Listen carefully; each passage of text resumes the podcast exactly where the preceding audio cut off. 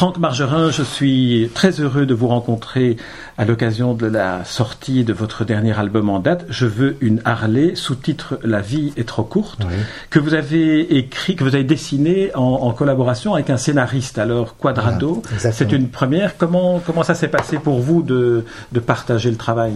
Bah oui, c'est une grande première et je pensais pas que ça m'arriverait un jour. On m'avait proposé plusieurs fois des scénarios, des et puis bon, j'étais pas tellement intéressé. Et là, euh, Marc est allé présenter son, son projet à Thierry Tinlot, qui était un, ancien rédacteur en chef de, de Spirou, et qui était celui de Flux Glacial à l'époque. il a dit voilà, je, cherche un dessinateur, ça parle d'Arlès, c'est un truc euh, d'humour et tout ça, et Thierry Tinlot a tout de suite pensé à moi. Il m'a appelé, il pensait que j'allais euh, refuser, mais enfin il me dit je vais quand même en parler à Franck parce que je vois vraiment que lui pour ça.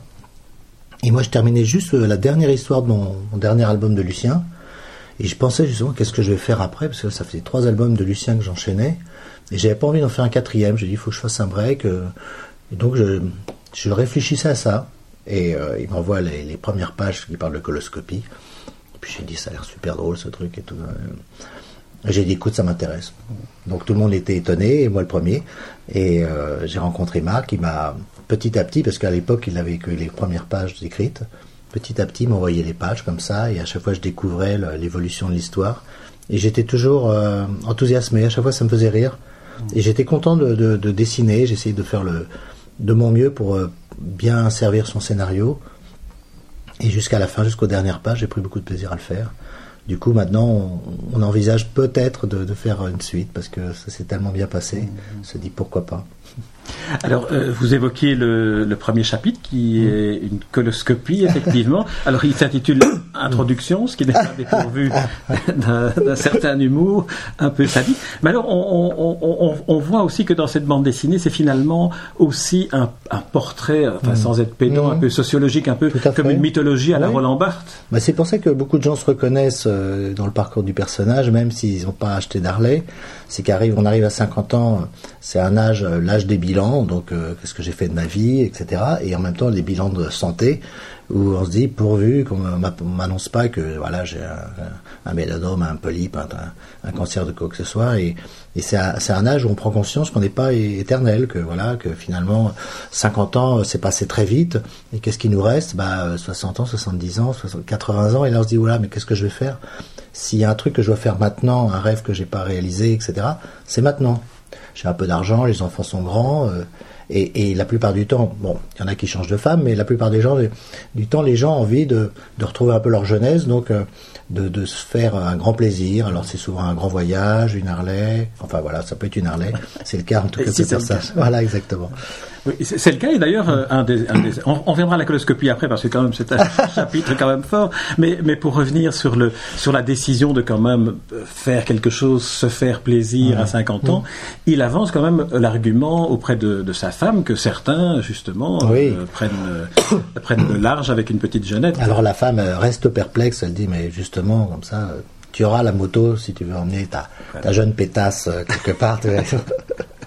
voilà. Et il dit c'est pas faux, effectivement. Alors revenons, revenons quand même au, début où on voit ce personnage qui s'installe. Il a la cinquantaine. Il est comme un comme un enfant à qui on fait la première prise de sang tellement il tremble à l'idée d'une coloscopie. Oui, oui, il, monte ça un peu en épingle. Il, il imagine le pire. Donc déjà, c'est vrai que c'est pas très agréable. On te file des, des, des, produits pour que euh, tu puisses euh, te bien nettoyer les intérieurs et et donc, euh, voilà, on voit tout ça, mais c'est surtout qu'il se dit qu'est-ce qu'on va me prouver? Et, peut-être, euh, pour lui, on lui va lui annoncer qu'il va mourir. Enfin, c'est presque ça. Donc, la bonne nouvelle euh, annonce une sorte de renaissance, de résurrection. Il se dit, bah, ah, ça y est, je suis sauvé. Bah, mais voilà, il a, pris conscience de, de cette vie qui, qui se raccourcit et il faut vite faire quelque chose. Il faut vivre la vie intensément, se faire plaisir.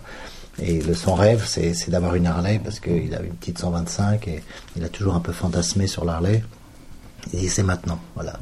La, la, Harley, là, c'est vraiment le, mythe qui se réalise. C'est tout un processus presque, presque d'initiation à un autre monde. Oui, c'est vrai qu'on n'aurait pas pu faire ça avec une autre marque. Parce que c'est vrai qu'on peut se dire, à 50 ans, j'ai envie de devenir motard, faire, faire des voyages, etc. Mais l'Harley, c'est, on achète un mythe. C'est-à-dire qu'on n'est plus... Euh, on n'est plus le, fonctionnaire ou le cadre ou ce qu'on était avant, on est un biker. Et là, c'est euh, l'Amérique, c'est les, grands espaces, on est des rebelles, les gens vous respectent, ils ont peur de vous. Euh, il y a un côté comme ça, un peu une espèce de fantasme de, môme, euh, où on se dit, on, s'achète une image et un, statut qui n'est plus celui qu'on a eu médiocre fonctionnaire, je ne sais pas, et on se trouve dans la, dans la peau de quelqu'un que les gens regardent, euh, les enfants avec admiration, les, les parents avec une certaine crainte, euh, disant oh là là, il doit être méchant, etc. Donc les, les, les, bikers, entre guillemets, ceux, ceux qui deviennent motards à 50 ans, se la pète un peu, comme on dit. Hein, il se la raconte un peu, et, c'est ça qui est drôle, c'est de, cela qu'on se moque un peu. Oui, c'est ça. C'est un processus d'initiation, mais finalement, c'est tout le rituel qui est nécessaire pour arriver mmh. à franchir le cap, qui fait le, le, le déclenchement drôle dans, dans, votre récit. Parce que finalement, votre protagoniste, dont j'ai oublié le prénom, mais il ressemble tellement à Lucien, c'est Marc, voilà. Euh, euh, Marc, finalement, mmh. lui, ne parvient pas vraiment à s'intégrer à ce monde dont il rêve. Oui, c'est-à-dire qu'il a, il a bien conscience qu'il n'est pas un Il est comme beaucoup de, gens qui se sont mis à la moto sur le tard. Il fait ça avec un, certain recul. Et le, scénariste, euh, Marc Quadrado, euh, se raconte, c'est un peu, son cas, c'est-à-dire qu'il a, cette grosse Harley avec lequel il prend beaucoup de plaisir. Il est allé sur les forums, il a changé ses pots d'échappement, il a fait exactement, c'est très autobiographique en fait. Mais, mais il a quand même un certain recul s'il se moque un peu de lui-même. À une époque, il avait un petit badge Harley sur son gilet, il a un petit gilet en cœur noir, et je l'ai un petit peu chambré là-dessus, mais pas méchamment, mais du coup, euh, quand je l'ai revu la dernière fois, il l'avait retiré. Non, je l'en mets plus. Mm-hmm. T'avais raison, c'est ridicule. Mais euh, voilà, c'est, il, il est pas dupe quand même que qu'il y a tout un, un, cinéma qui va avec le, le mythe Harley. Qui, qui, est parfois un peu risible. Et alors on découvre qu'il y a dans les codes à respecter mm. toute une série d'apprentissages à faire. Par exemple, Marc oblige sa femme à tirer la gueule. Ah oui, oui, avec euh, la marque Harley Davidson, effectivement, on doit euh, symboliser le rebelle. Donc le type euh, à qui on la fait pas, c'est ce qu'il raconte euh, dans la BD. Et là vous prenez la mimique hein, pour ceux voilà, Exactement, voilà, j'ai même le, petit bout du biker. Et donc c'est vrai que je l'ai remarqué. Hein, c'est pour ça que ça, ça a autant de succès, c'est que les gens voient que c'est vrai. On triche pas, on raconte pas des trucs n'importe comment. C'est vraiment c'est ça. Et les mecs se, marrent parce qu'ils disent putain mais c'est vrai, il, a raison, c'est ça. Quand on est sur Harley, tout de suite on fait la gueule. Il faut il faut avoir l'air méchant. Si on a l'air gentil, on passe pour un plou. Un type qui est, qui est sur une grosse moto, mais si on veut être un biker voilà, on doit être tout en noir et faire la gueule. Et, tout le récit, finalement, c'est comment Marc réussira-t-il à ne plus avoir l'air d'un plouc Par exemple, lorsque il fait tomber sa, sa, moto. et puis il parvient pas à la relever, il faut qu'un vrai biker vienne lui, lui donner des trucs pour relever la moto. Voilà, ici, il se fait des moments de honte comme ça, et évidemment, il accuse sa femme à chaque fois parce qu'elle elle monte sur la moto sans le prévenir, évidemment, la moto tombe, et il peut pas la relever parce qu'il y a une façon de la relever que que seuls quelques motards connaissent, par le, par le dos, faut tourner, voilà, faut tourner le dos à la moto et, pousser sur les jambes. Parce que si on se penche en avant et qu'on tire sur le dos, là, on est sûr de, se péter un truc dans le dos. voilà, donc euh, sa femme lui, lui fait comme ça la, des fois la, honte et euh, c'est ça qui est, qui est, très drôle d'ailleurs parce que c'est, il me dit, il, Marc m'a dit que sa femme avait fait le même coup à un moment. Ils sont avec des bikers. Euh, et il dit, vous, ça fait combien de temps que vous faites de la moto? Et les bikers lui disent, 20 ans, 30 ans, etc. Et puis elle dit, bah, nous, ça fait un mois. Alors Marc était un peu, un peu vert et puis il rajoute, oui, mais euh, j'étais comme motard avant, toi. sa femme le rabaisse en disant, oui, mais c'était une 125. ah oui, non, non, ça c'est un. ça j'adore. Ah oui, c'est ça, c'est un enchaînement de oui, successifs. Mais sa femme le fait naturellement, c'est avec toute une innocence, parce que pour elle, une 125 c'est une moto. Alors que pour lui, c'est très bien que vis-à-vis des motards, c'est totalement ringard. Donc, euh, mais, en fait, c'est très bien, très bien vu. Alors sur, le, rapport aux, femmes aussi, mm. c'est vraiment machiste hein, l'attitude. quand il lui dit, quand un motard passe et lui dit utilise ta marche arrière. oui, c'est vrai que c'est un truc auquel on pense pas forcément quand on a une grosse moto pour la première fois. C'est que si on se gare la roue avant contre le trottoir et que la, chaussée est bombée, on peut pas reculer parce que la, moto est trop lourde et, on est obligé d'être assis dessus et c'est fait très difficile. Donc il se retrouve dans cette situation et les deux motards qui l'ont qui lui ont montré comment relever la moto repassent par là et ils lui disent euh, utilise ta marche arrière. Alors il dit mais il n'y a pas de marche arrière. Elle dit elle est assise derrière toi. effectivement c'est sa femme qui après tire la moto. Et la femme les, traite de bande de machos. Oui, mais, c'est là où je trouve qu'on est vraiment dans une dans mm. une vraie étude sociologique sur, oui, oui, sur des, des, comportements. Mais c'est ça qui est sympa, c'est que ça, ça, passe le stade de, de la moto. La moto, c'est vrai que c'est le, le, faire valoir, c'est la trame de fond, mais c'est toute une effectivement une étude de comportement entre un homme et une femme, entre deux milieux, le milieu motard, euh, milieu de ces gens qui essayent de, de s'infiltrer là-dedans. Enfin, il y, y a, beaucoup de choses qui qui sont en plus, euh, qui peuvent faire rire les gens qui ne sont pas forcément des motards, bien sûr. Oui, alors moi, ce qui m'a, enfin, euh, tout ce que vous racontez là peut faire rire ceux qui ne sont mm. pas motards, parce qu'on croise des Harley Davidson, et après avoir lu votre album, on, les regardera différemment. oui, hein. oui, alors ça, peut-être certains, ça va pas les arranger. Vous avez trahi des secrets quand même. Oui, mais en fait, euh, on, a, on a fait beaucoup de dédicaces dans des rassemblements Harley ils sont pas dupes, ils savent, ils savent très bien qu'ils sont comme ça, et, et, quand ils sont entre eux, ils se la racontent pas, parce que s'ils se posent des questions, ah, tu fais quoi? Ah ouais, t'es euh, directeur d'une agence de pub, voilà, moi je suis euh, avocat, machin. C'est souvent ça le milieu Harley. Donc, donc ils se la racontent pas, mais par contre c'est vis-à-vis des autres, effectivement, ils aiment bien quand ils traversent une, une, une rue, faire boum boum, un gros bruit comme ça, faire un peu peur aux gens, prendre l'air méchant. Et donc là, bah, c'est vrai qu'on on met le doigt sur, on les chatouille un peu, et, mais, mais ils rigolent. On n'a jamais eu de mec qui, qui était susceptible, qui a, fait la gueule. En général, il, se marre bien. Y compris les vrais bikers Alors les vrais bikers, j'ai dédicacé un album à Hells Angels, mais euh, parce qu'à un moment on parle de, de méchants et tout ça. De, mais euh, j'ai pas eu de retour pour l'instant.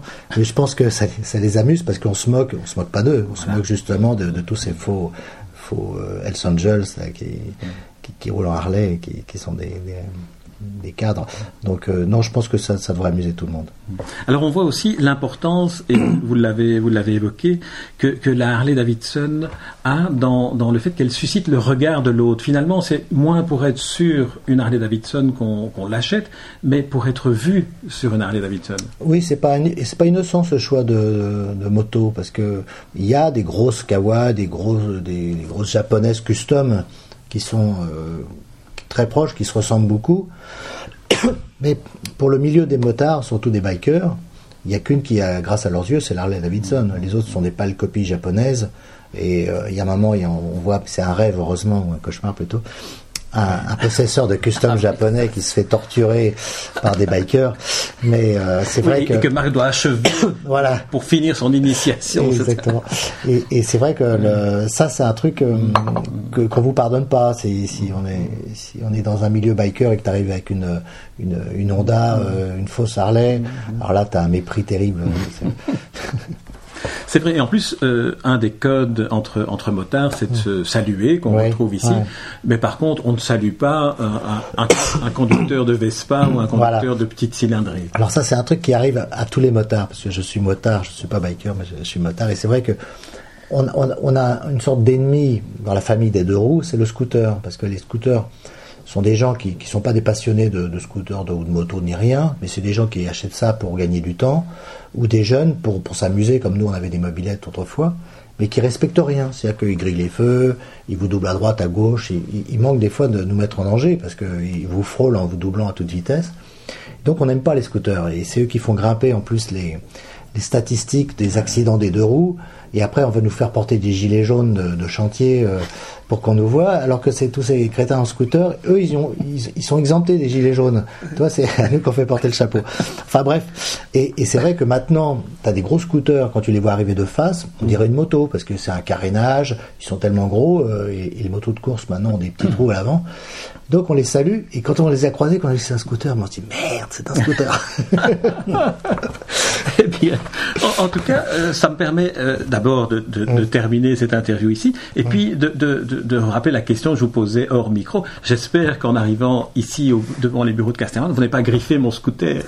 Euh, je l'ai fait, je l'ai fait tomber par terre, je l'ai piétiné, je crois qu'il est en train de brûler. magnifique. Écoutez, Franck Margerin, je vous remercie pour cette interview et je recommande vraiment le plus chaudement qu'il soit de, à tous ceux qui nous écoutent de se plonger toutes affaires cessantes dans votre dernier album. Je veux une Harley, la vie est trop courte. C'est un, un album jubilatoire qu'on est heureux de lire et on, a une autre vision du monde après, après l'avoir lu. Merci Franck Margerin. Merci à vous, merci bien.